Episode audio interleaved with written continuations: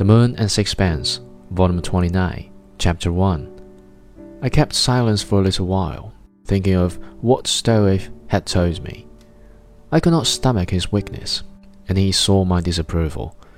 You know as well as I do how Strickland lived, he said tremulously. I couldn't let her leave in those circumstances. I simply couldn't.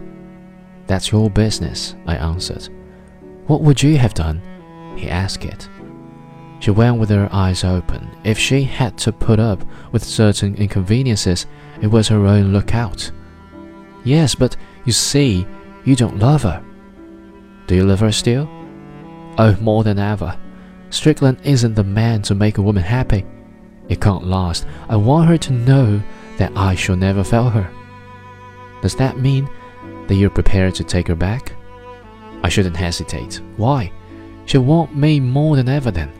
When she is alone and humiliated and broken, it would be dreadful if she had nowhere to go.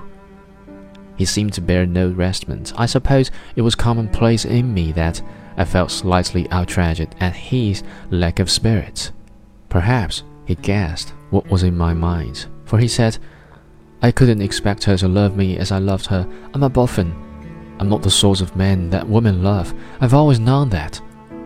I can't blame her if she's fallen in love with Strickland. You certainly have less vanity than any man I've ever known, I said.